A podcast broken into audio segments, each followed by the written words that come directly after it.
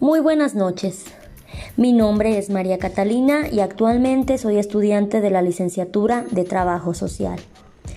Pues bien, esta noche yo les hablaré de la Asociación Deseos del Corazón.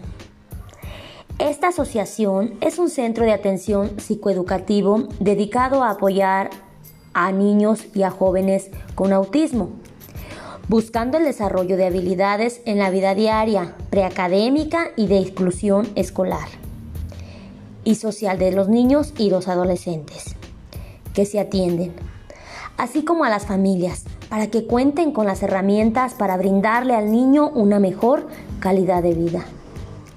La idea de deseos del corazón surge a principios del año 2010 como una alternativa social para las familias de la región de los Altos de Jalisco y sus municipios aledaños, quienes buscaban una mejor oportunidad de vida para sus hijos en condición del espectro autista. Con este fin, hace más de nueve años se inició la estructuración de un centro terapéutico que pudiera ofrecer los servicios adecuados que beneficiarían a dicha población.